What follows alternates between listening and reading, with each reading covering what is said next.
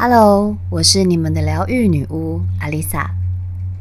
今天我们来聊聊什么叫做灵性成长。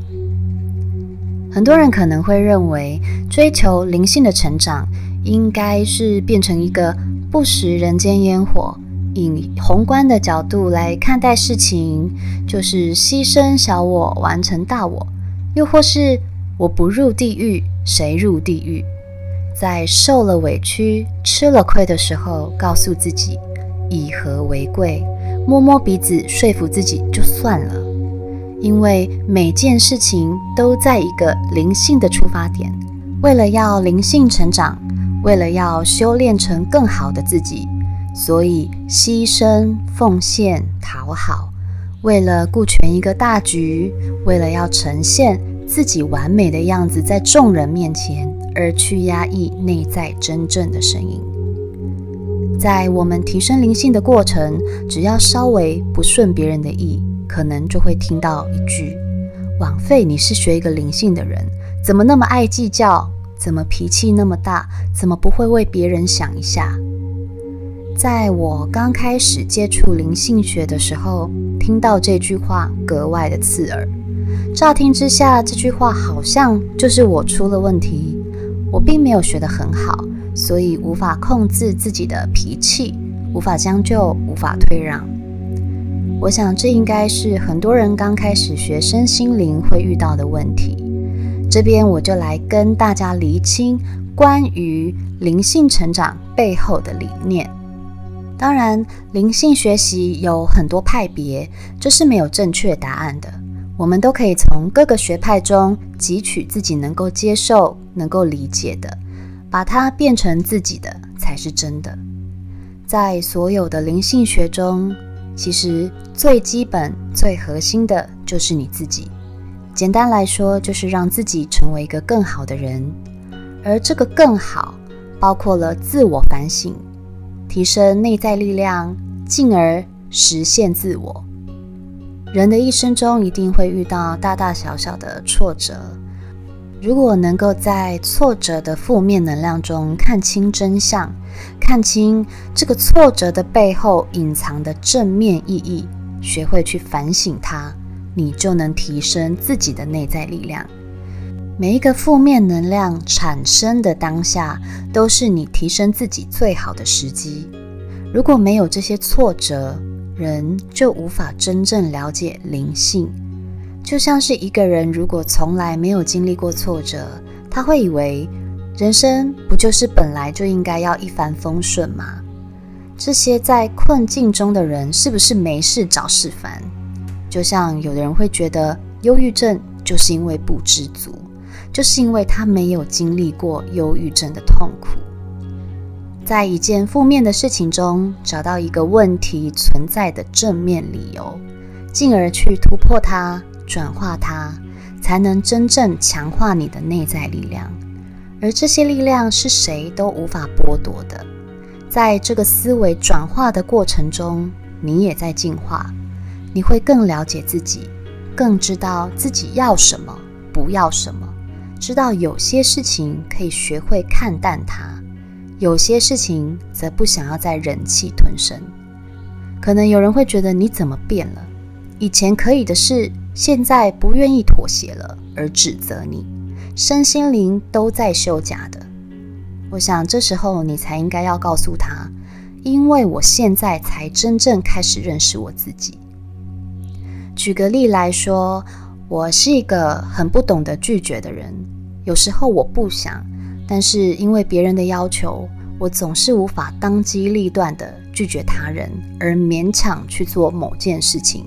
以前我会边做又私下边抱怨，我知道我的感受不舒服，但也说不出个所以然，只能勉强着完成。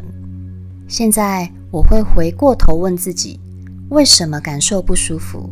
是什么原因让我无法鼓起勇气拒绝？为什么我没有办法说出自己心里的话？前几天有个朋友，他忘了给我他在店里消费的钱，就离开了。当下我以为他可能就一时忘了，但过了一天、两天、三天，这个朋友就再也没提起这件事情了。我想他应该是完全忘记了。我一直在挣扎，到底要不要告诉他？因为我除了不懂得拒绝，我也很不会讨债。其实这笔数目并没有很大，我是请得起的。认识我的朋友应该都知道，我超爱分享。每次有什么好康，都会非常热衷于分享给自己的朋友。但是毕竟营业就是营业，我卡在这个节骨眼，不知道是要鼓起勇气跟他问这笔账，还是就算了。我往内探索，问自己：为什么我开不了口？为什么我无法真实的表达自己的感受？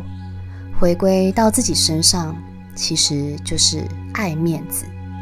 觉得以自己的身份去要区区那点钱，好像很不体面，好像很小气，很爱计较。我不想要当别人提到我的时候，用这些形容词来评价我。这里就会发现到，我无意中活在了别人世俗的眼光中。我想要在别人面前呈现的样子，跟如果我去讨了这笔钱的样子互相抵触。导致无法忠于自我，才会产生这样的纠结。我看到了这个课题，就是要我学会真实的表达自己。因为如果他不是那样的人，而是真的忘记了，我也不至于错怪他。但如果他真的还是没有把钱还我，那我们就用这点钱来学一课，其实也是蛮值得的。在某一天，他为了别件事情来敲我的时候。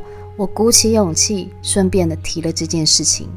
他说他真的忘记了，会再找时间把钱转给我。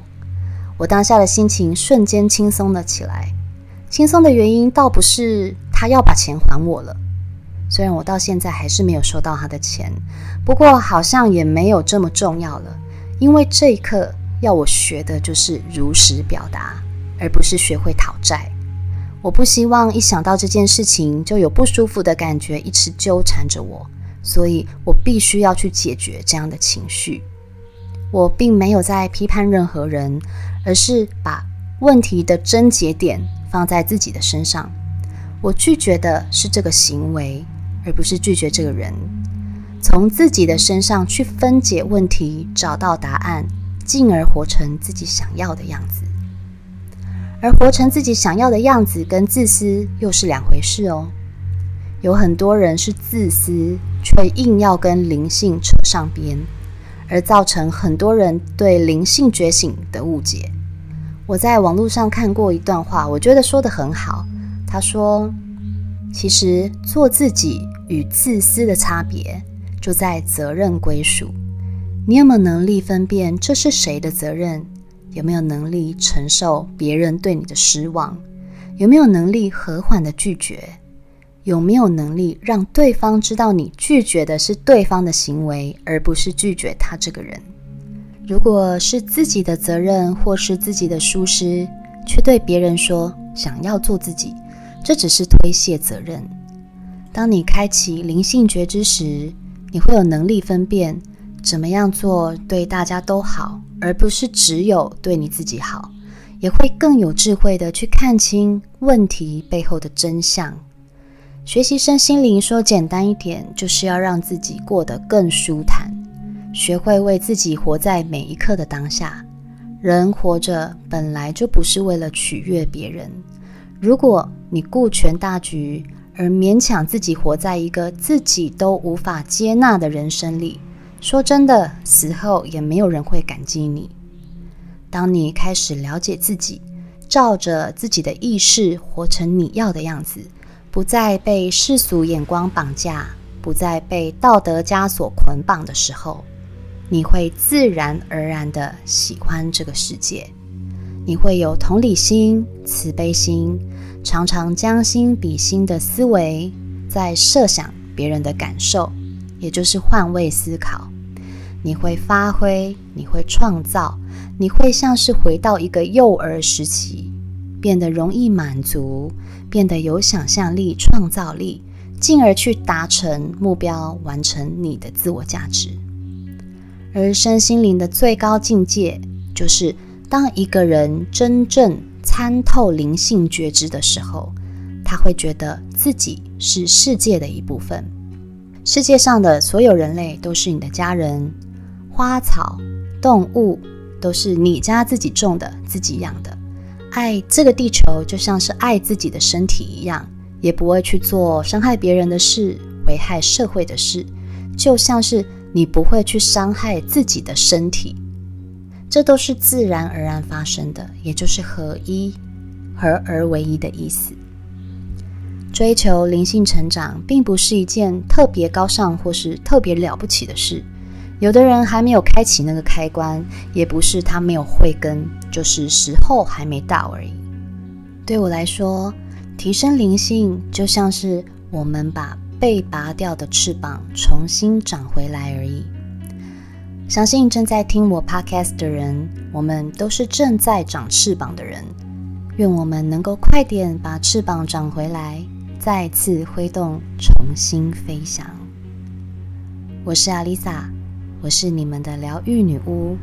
我在九又四分之三月台等你。